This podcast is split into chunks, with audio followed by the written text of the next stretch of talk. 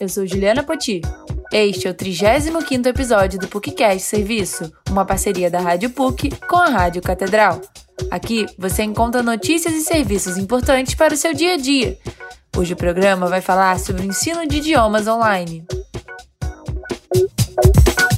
A busca do estudo pela internet aumentou 20% durante a pandemia, segundo dados do INEP. Entre os motivos da procura estão a obrigatoriedade das aulas via internet, a possibilidade de aprender novas habilidades e a qualificação de currículo durante o período de isolamento. As plataformas de aula online otimizaram o tempo do professor, além de trazer a praticidade de estudar dentro de casa, sem a necessidade de deslocamento e outros custos adicionais. Com o ensino de idiomas não foi diferente e o nicho também cresceu durante a pandemia. Entretanto, a flexibilização do isolamento social dividiu opiniões entre quem prefere continuar com as aulas online e quem opta pela volta presencial. A professora de francês, inglês e português Clarice Pérez de Assis só começou as aulas remotas por conta da pandemia. Trabalha tanto em cursos de idiomas como com aulas particulares e, segundo ela, a maioria de seus alunos prefere o retorno presencial.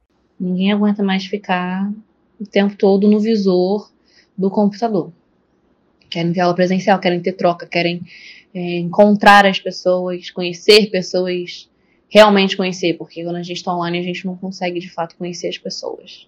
Clarice explicou que o material didático dos cursos de idioma não foi modificado para o ensino à distância. Como as aulas já passavam pelo processo tecnológico de transição ao digital, não houve necessidade de adaptação. Na opinião da professora, o que mudou foi o meio do professor chegar ao aluno. Agora é mais fácil projetar e trazer vídeos, mas por outro lado, a falta de conexão presencial com o aluno traz dificuldades. A gente não sabe exatamente o que ele está fazendo atrás da tela, se ele está de fato prestando atenção, se não está prestando atenção, uh, se ele está entendendo, que é algo que a gente consegue perceber estando presencialmente com o aluno, através do body language, né? Apesar da preferência dos cursos de idioma pela volta ao presencial, existem opções que foram pensadas para o online. Um dos cursos que Clarice dá aula via Zoom tem base em Portugal. Então, a professora tem a oportunidade de lecionar e aprender sobre a cultura de vários países do mundo. Eu tenho alunos da Bélgica, eu tenho alunos da França, da Suíça, dos Estados Unidos, do Brasil.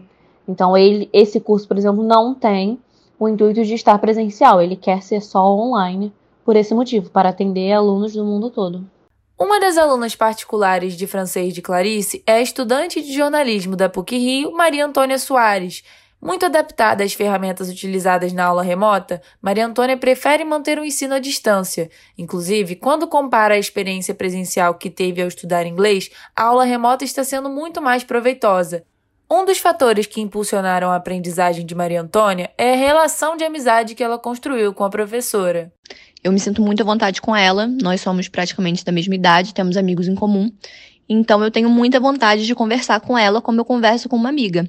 Toda aula, cerca de metade da aula, a gente gasta comigo contando da minha vida em francês.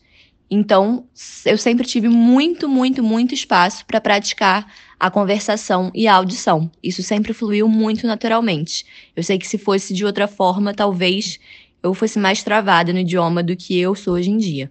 A relação professor-aluno é um diferencial positivo para o foco do estudante durante a aula. Quanto mais criativo o professor for na adaptação ao online, mais interesse gera em quem quer aprender. Esse é o caso do estudante de inglês Rick Assis, que percebeu nitidamente a diferença entre um tipo de aula mais convencional e a outra com mais interatividade. Além de ter se utilizado da, da plataforma, que é a Zoom, para aula, né, para as reuniões, e ela utilizava vários games, fazia dinâmicas, criava salas para em duplas para debate, para conversa.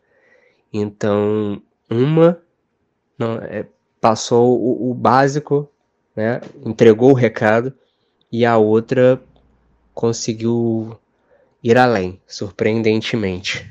Outra tendência de quem gosta da experiência da aula online é a abertura a outros tipos de curso também via internet. Maria Antônia, por exemplo, entendeu que é possível ter um conteúdo de qualidade e se mostrou disposta a explorar as outras oportunidades disponíveis na web eu decidi que no, nos próximos idiomas que eu for aprender, eu vou comprar um curso desses online pagos. O custo-benefício é imenso e os professores são muito habilidosos. Com certeza, o fato de ter tido que ter aula online de francês, ainda que particular, ainda que semelhante como era no presencial, abriu muito a minha cabeça para experimentar outras formas de ensino online.